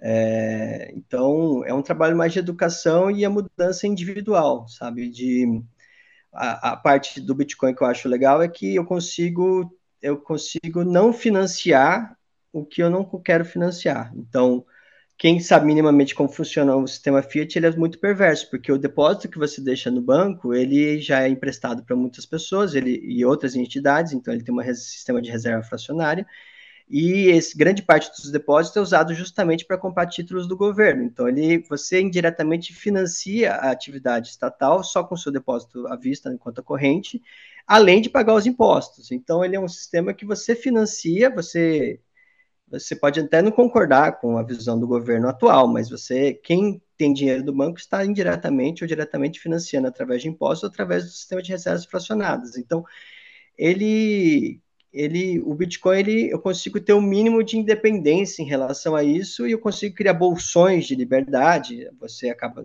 onde tem aquela economia agorista, né, que eu consigo só circular o Bitcoin, você consegue criar já uma mudança individual das pessoas, que elas conseguem ver que eu consigo ter regras sociais compartilhadas, eu consigo ter desenvolvimento econômico e uma vida com liberdade sem, sem uma interferência grande do Estado na minha vida. Agora, como vai ser esse desmoronamento do sistema Fiat com essa tentativa simultânea de implantar algo pior no lugar, ao mesmo tempo em que a gente tem o Bitcoin ganhando corpo e ganhando força, vai ser o que a gente vai ver nos próximos anos. Por isso que eu acho que a grande batalha política do futuro vai ser Bitcoin contra CBDCs. Ah, tem uma, o, euro, o euro digital, o dólar digital, todos os bancos centrais estão tentando implantar isso através de, um, de, um, de diretivas do BIS, né, que é o Bank of International Settlements, que está falando, olha, na verdade, os bancos centrais eles precisam de muito mais poder sobre a economia, mas eu acho que isso já é um sintoma de que eles estão perdendo o controle do espaço, né? Perderam o controle da, com a internet, vão perder o controle dos bens monetários. O resultado disso, eu espero que seja o mais pacífico possível e que a gente crie realmente estados menores, não no sentido um estado estados fisicamente menores, mas localismo. Então, minha visão política é que um estado real, realmente livre vão ser estados pequenos. Então, você vai ver a criação de novas entidades políticas mais, mais semelhantes a um contrato que eu tenho, que eu consigo sair, entrar, onde, onde melhor trata seus cidadãos através da livre competição de serviços que eles vão prestar para a gente. Então, vai ser uma sociedade muito mais livre, assim que eu espero que se encaminhe. Então, se nós daqui para o futuro, os, os, bitcoins, as comunidades bitcoiners começarem com seu florescimento, as pessoas, olha, eu quero atrair essas pessoas, aí começa a vender terras soberanas, então começa a ter toda uma nova reconfiguração política é, mais livre. Né? Tu acredita que os cabeças do Estado conseguem fazer essa leitura do Bitcoin, da importância que nós vemos? Porque se a gente fala, eu passo o dia todo tendo contato com pessoas de, de banco, né? Pessoas de banco uhum. do dia a dia uhum. do Brasil. Embora eu não uhum. more mais no Brasil, eu passo o dia todo tendo contato com eles. Eles têm zero conhecimento de CBDC, zero, zero. Falei com o uhum. gerente do Banco do Brasil esses dias uh, e ele não tinha a menor ideia que é uma CBDC que o uhum. projeto que está sendo tocado piloto dentro do próprio Banco do Brasil, né? Daí, uhum. depois que eu falei isso para ele, ele descobriu que estava tendo um projeto lá dentro e participou de uma uhum. live interna lá para entender uhum. o que, que, era isso, que ele não fazia a menor ideia. Ele não tem essa visão que nós, assim, temos que uhum. chega no nível da paranoia. O que nós temos quando eles nos enxergam, né? Não estou dizendo que nós somos paranoicos, mas quando eles olham a gente, parece. Uh, tu acha que, tá, eles aqui, eles aparentemente são massa de manobra de, de alguém maior em cima, é, assim, uhum, tocando operacional. Uhum. Os de cima, tu acha que eles têm noção disso? Ah, sim. O, por exemplo, o Roberto Campos Neto, toda a comunicação dele vem logo após uma visita que ele faz ao BIS. Então, e tem palestra dele no, no BIS falando sobre é, DeFi, blockchain, moedas digitais dos bancos centrais. Então, eu acho que é, uma, é algo que não partiu da burocracia brasileira, não é uhum. algo que uhum. o Roberto Campos Neto falou, não, olha que incrível, vamos trazer uma nova tecnologia para as pessoas. Foi algo que veio do próprio BIS. Então, acho que ele tem seus núcleos centralizados, porque o BIS o que ele faz mais hoje em dia são esses estudos, né? eles têm muita informação sobre o sistema é, bancário financeiro global, e eles têm essas propostas, esses working papers, eles fazem muitas reuniões, então tem muitas viagens dos diretores, também da alta diretoria do Banco Central no Brasil lá. Então eu acho que é algo que passou, o BIS, ele também acompanhou como está sendo os experimentos do Yuan Digital, a Christine Lagarde sempre fala, cita as, as experiências do, do, Partido Comunista Chinês com o Yuan Digital. Então, eles estão fazendo uma, um, tentativas e erros. Ah, o que, que, funcionou na China que a gente pode implantar aqui, o que, que não funcionou.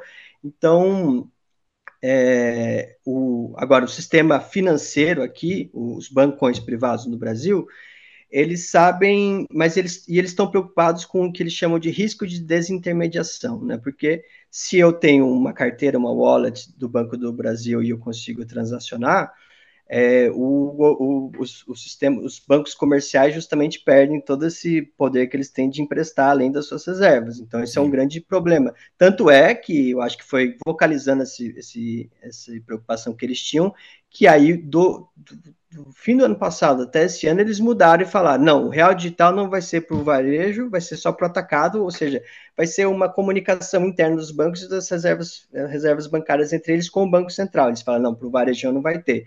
Porque a rigor, a rigor, a rigor, se a gente levar isso às últimas consequências, uma CBDC pura seria um dólar digital na minha carteira. Então eu posso ter, ter uma o JP Morgan, né? Pô, todo brasileiro pode ter uma conta do JP Morgan, pagar o cafezinho, tecnologicamente já é possível a gente dolarizar a economia. Então eu acho que o, o real, as, as, as shitcoins piores que o dólar, as, as moedas nacionais e as burocracias nacionais, tanto política quanto privadas, tanto os bancos e, os, e quem, se, quem se financia com, com a inflação do real, tem muito a perder, porque a gente pode dolarizar. Isso já é possível com blockchains como, por exemplo, a Tether, né, que já é um dólar, já é um dólar, eu, posso, eu, posso, eu consigo ter dólar digital sem ter uma conta num banco. Já é possível. O que, que, eles querem fazer? Eles querem trazer isso dentro do sistema, mas a rigor eles não podem ir muito longe, porque a rigor todo mundo pode, pode dolarizar completamente todas as economias do mundo. Então, o real digital ele vai perder primeiro para o dólar digital e depois o dólar digital vai perder para o Bitcoin. E quem tem Bitcoin, um, quem está nos ouvindo, principalmente nós que estamos com a nossa identidade exposta aqui, Apare... Eh, uhum. Todo mundo suspeita que nós tenhamos Bitcoin, né? Nós três. Eu aqui. não tenho, eu nunca comprei, eu não sei como. Eu também. Eu gosto teoricamente só, Guilherme. Eu, só só é que eu sou, eu sou muito acadêmico, sabe? Como você lê uns livros assim. Eu já tive, eu já tive perdi num show do Amado Batista, como eu já falei aqui, minhas chaves estavam no meu bolso, deu uma briga, brama voando e isso foi minhas chaves. O, daí, mas é, mas é o meu investimento hipócrita que eu digo, né? Eu, eu falo que as pessoas devem ter, mas eu não tenho. O... Mas tendo esse cenário de que o Estado talvez se preocupe com isso, uh, uhum. o que, que a gente deveria fazer para se proteger disso? Tu tem essa preocupação? Porque quem está exposto, uh, principalmente, pode sofrer alguma sanção ou não? Ou tu acha que não, não é no nível desse nível de preocupação? Eu acho que a burocracia estatal, como ela, ela, é, ela é meio burra, né? Então a gente tem uns anos, tem um tempo aí até elas perceberem o que é o Bitcoin, qual é a influência. Porque eles, como você disse, eu acho que eles são arrogantes também, né? Você uhum. pensa, uma pessoa, por exemplo, essas pessoas que estão agora, os burocratas, ele, toda a comunidade, eu observo o que falam Campos Neto, o que falam Galípolo, o que eles falam sobre moedas digitais, eles acham que é meio de pagamento, eles acham que é um novo PayPal, sabe? Uhum. Eles não têm noção do que é o Bitcoin, que é esse restauro, tudo que a gente falou aqui, né? Então, eles falam, não, uma moeda aí tá, tá na internet, mas aí se o Estado fizer da mesma forma, a gente consegue né, manter, mas eles não têm essa capacidade. Inclusive tem, mas assim, eu, é, como alguns países, por exemplo, El Salvador, já percebeu que aquilo já é uma grande fonte de renda e de, de capital político que você consegue construir falando assim, somos a favor do Bitcoin, podemos, você pode usar aqui para pagar suas contas, pode pagar tributos com Bitcoin. Então vai ter essas duas alternativas, vão ter jurisdições. Primeiro, eles vão ignorar, aí quando eles decidiram combater, a gente vê o que faz, vão ter jurisdições que vão disputar os bitcoinheiros, porque geralmente são pessoas é, que já tem alguma noção das coisas e que já adotaram uma tecnologia nova. Então, é, vai ser como se fosse a internet, sabe? Quem adotou primeiro na sua vida, nos seus negócios, vai prosperar. E, e vai, vai, eu acho que vai haver jurisdições que vão falar, vamos trazer os bitcoins para nós. Por exemplo, na, na última na última eleição presidencial da América do, da Coreia do Sul, estava muito empatado entre dois concorrentes. Um prometeu, num último debate, que ele ia dar uma isenção fiscal para ganho de capital com transações de criptomoedas. E aí ele ganhou as eleições. E já está tendo uma mudança paradigmática de como os políticos, os, os parasitas, né, como eles veem e qual é a necessidade de você acenar favoravelmente uma tecnologia como essa. Eu acho que no Brasil a gente vai. É, Lá nos Estados Unidos, esse, o federalismo lá é maior, então você vê já federações mais pró-Bitcoin e outras menos pró-Bitcoin. Por exemplo, é, o Nova York, como está muito vinculado ao sistema financeiro tradicional, Wall Street é anti-Bitcoin, mas Flórida, Wyoming, já, tô, já existem políticos abertamente bitcoinheiros. Tem uma senadora do Wyoming chamada Cynthia Loomis, que todo dia lê o livro do Saifeddin, que eu traduzi, publica, fala, já é tá com uma legislação excelente para atrair empresas lá de Bitcoin, bancos bitcoinheiros, então é, vai ser a disputa do futuro mesmo. Não, e dos candidatos a presidente das primárias, Partido Democrata e Partido Republicano Americano, já saiu Ron DeSantis, o RFK, o, uh, o Kennedy, Kennedy. o o Vivek também já fez o também Vivek. declarações. É, esses três já declararam que uh, eles defendem o direito das pessoas de terem seus próprios bitcoins, tá? falando especificamente de Bitcoin, Sim. que é tipo, o Estado não tem que se meter com uh, tentativas de regular o Bitcoin. Então, isso mostra que houve uhum. uma mudança mesmo no discurso, mas os dois principais candidatos ainda não, uh, certamente acho que serão contrários ao Bitcoin, que é o Biden e o Trump. Não, o Trump já falou mal de Bitcoin algumas vezes. Mas Vamos para nossas perguntas de patrão aqui, Guilherme. É, a gente tem uma pergunta do Rodrigo Litti. Os patrões são basicamente quem contribui um pouco a mais com o nosso projeto para fazer perguntas aos nossos convidados. A pergunta dele é: Alguns anos atrás iniciou uma febre para empresas em geral adotar Bitcoin como meio de pagamento. Porém, pelo que vejo, parece que isso retrocedeu. Quando você vê que poderá ocorrer uma onda mais forte e permanente de uso de criptomoedas no dia a dia, diminuindo gradativamente a importância das moedas fiat, você acha que depende de algum fator econômico, como gatilho, ou precisa de mais pessoas engajadas na, nas divulgações de conteúdos para que isso ocorra? Uhum. Eu acredito que a, a, adoção enquanto eu quero receber em Bitcoin, ela vai, ela vai ela vai se estendendo muito pelas falhas do que as pessoas vão vendo com o sistema Fiat tradicional, o que a gente vê no, no Brasil e no mundo, que está é, tá havendo uma, uma... O sistema financeiro está sendo usado como arma. Isso desde a operação é, Chokehold do, lá do, do Barack Obama até, até agora, começo do ano, lá, por exemplo, os, os, os caminhoneiros canadenses também tiveram suas contas bloqueadas, então a gente vê que o sistema financeiro está sendo usado para perseguir inimigos políticos. E isso vai ser exacerbado com as CBDCs. Então as pessoas vão vendo, eu não quero participar de um sistema que me trata como que eu simplesmente, com um aperto de um botão de algum político ou de algum burocrata, posso perder todo o acesso aos meus fundos. Então, as pessoas, olha, é melhor eu começar a ter alguma reserva muitas pessoas recebem em real, já fazem a transferência automática e fazem a, já começa a acumular Bitcoin. Então, não é necessariamente que ele receba no, na hora da transação, mas existem iniciativas, é, por exemplo, em Rolante, na, na, no, no, Rio Grande do Sul, Bitcoin é aqui, que já tem uma cultura local dos comerciantes aceitarem via Lightning Network é, pequenos pagamentos e aquilo os comerciantes vão acumulando. Então, é algo que que muita gente só muda um padrão é, sentindo na pele a disfuncionalidade do padrão que existe, né? Então, é, e é, tem uma questão geracional, né? As pessoas, quem é mais novo, está mais acostumado com a tecnologia, de, de experimentar coisas novas, também já vai adotando já mais para o seu dia a dia. Agora, se você é um web designer e, e, e fornece seus serviços para alguém no Japão, muito dificilmente você vai receber fazendo várias conversões até chegar em real. Você já vai falar, olha, tá aqui minha carteira, faz uma transferência de Bitcoin. Então, depende da sua área econômica e depende do quanto você está sofrendo os embates. É, as pessoas não percebem muito bem o, quão a inflação é ruim para elas. E elas veem a volatilidade do Bitcoin como um empecilho para aceitar o Bitcoin. Então, mas eu acho que isso é mais uma, uma simetria de informação de como as pessoas não enxergam como Bitcoin funciona, nem qual é a sua proposta de valor, do que um problema em si no Bitcoin.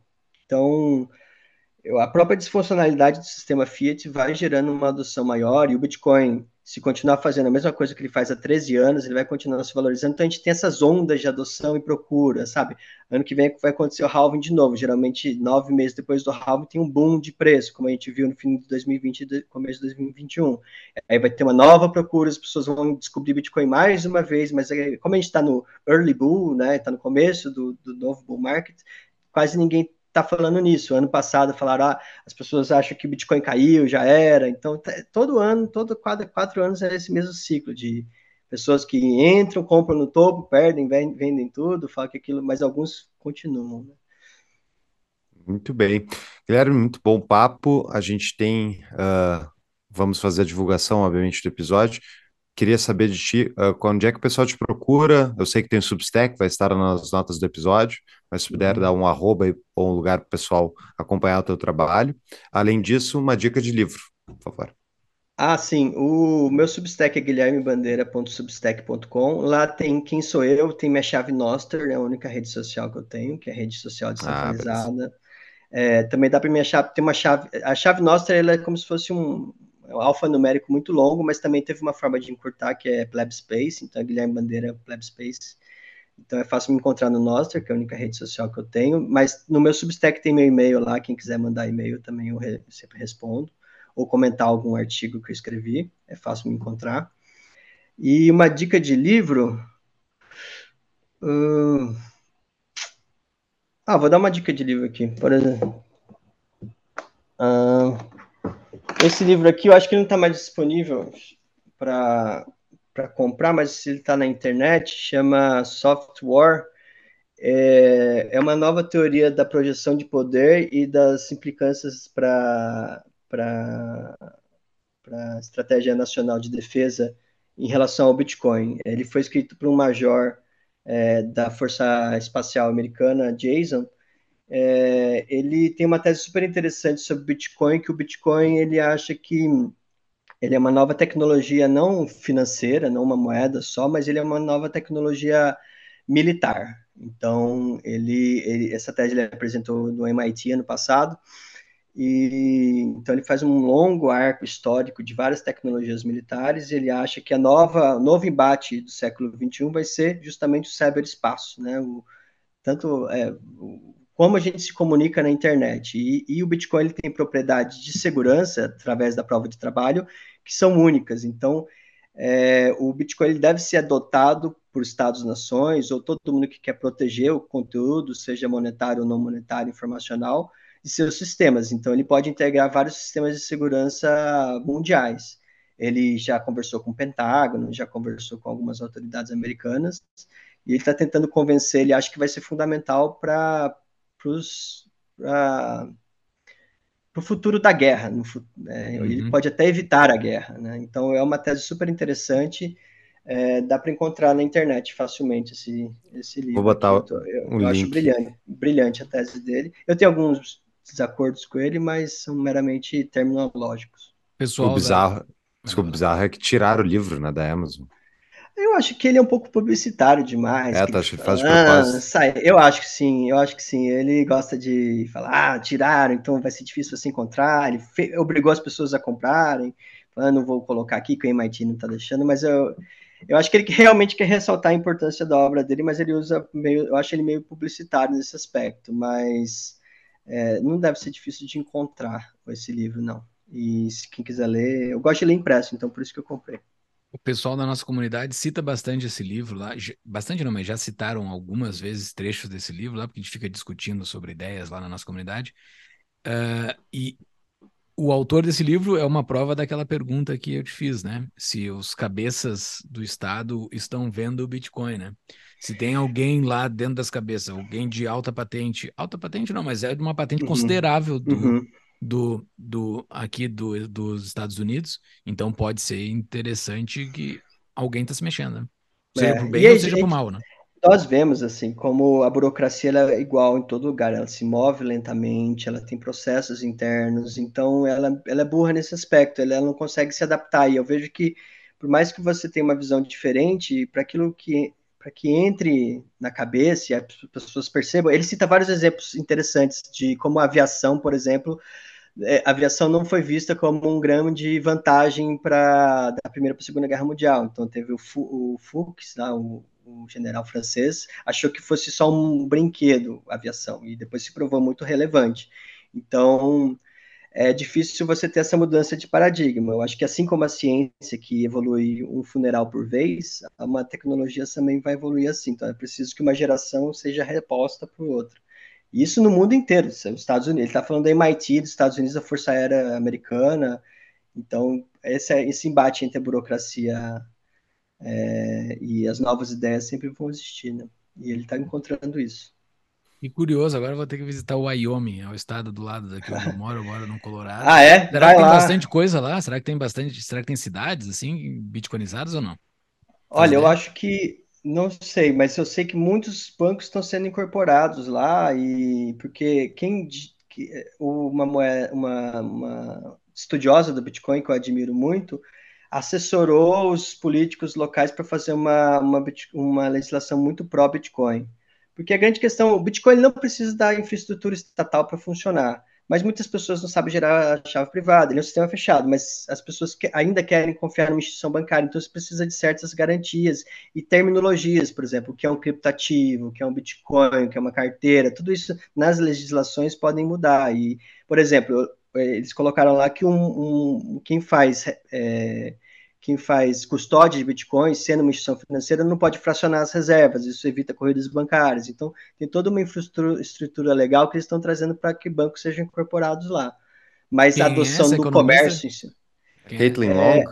É, é, Caitlin Long. Ela é advogada, se não me engano, mas ela trabalhou muito tempo em Wall Street. A Caitlin Long que é assim, uma cabeça, uma pessoa que sabe muito, tanto o ponto de tanto o sistema Fiat na, na granulagem, mesmo, essa regulação ali do Fed quanto do Bitcoin. Então, e ela ajudou, ela, ela e Trace Meyer ajudaram a criar a legislação, que é uma legislação anos-luz à frente de qualquer outra legislação que eu já vi na minha vida, né? Muito anos-luz a legislação de criptomoedas, que eu acho ridícula brasileira. Mas é, esse é outro papo. Mas, Essa então, legislação Wyoming... foi implementada no Wyoming ou é a que está sendo discutida para todos os Estados Unidos? Não, essa só foi no Wyoming. Só porque essa, e essa é uma vantagem dos Estados Unidos, que você tem essa experimentação federativa que no Brasil não tem, né? Não tem sim, a sim. competência legislativa é da União aqui, mas aí tem muitas coisas interessantes que aí você vê essa disputa dos estados, né? Como eu disse, na Flórida, tem estado Flórida e Wyoming estão se mostrando mais pró Bitcoin. Boa. Eu fiquei curioso com o teu doutorado, se tu, depois que tu publicar ele, nos tá manda aí pra gente poder ler e talvez fazer um episódio com ele, eu acho que é interessante. Tem legal, muita coisa legal. sendo produzida no meio acadêmico que ninguém expõe, assim, né? Tem muita coisa legal que é produzida ah, que poderia ser é mais explorada, no meu ver. Não, mas não, tem... As pessoas não escrevem para que seja divulgada. Exato, é mas existe um conhecimento, né? Existe um conhecimento ah, gerado não, total, que poderia ser concordo. público, né? Que poderia ser concordo. mais uh, divulgado, né? Uh, e está na origem do, do, nasci, do, nascer de um novo conhecimento, talvez. Sim. Cara, muito obrigado pelo teu papo, foi Eu muito que legal. agradeço. Obrigado, Júlio. Obrigado, Paulo. O livro traduzido pelo Guilherme Bandeira, a gente admira demais o livro, tanto que fizemos dois episódios para cobrir o livro. Então, é o episódio 244 e o episódio 246. Terminando aqui, então, vão lá e ouçam esses dois episódios que a gente destrincha o livro, mas que não é um substitutivo de ler o livro. A gente só destrincha várias ideias do livro. Então tá, Guilherme, valeu. Um forte abraço, meu velho. Valeu. Abração.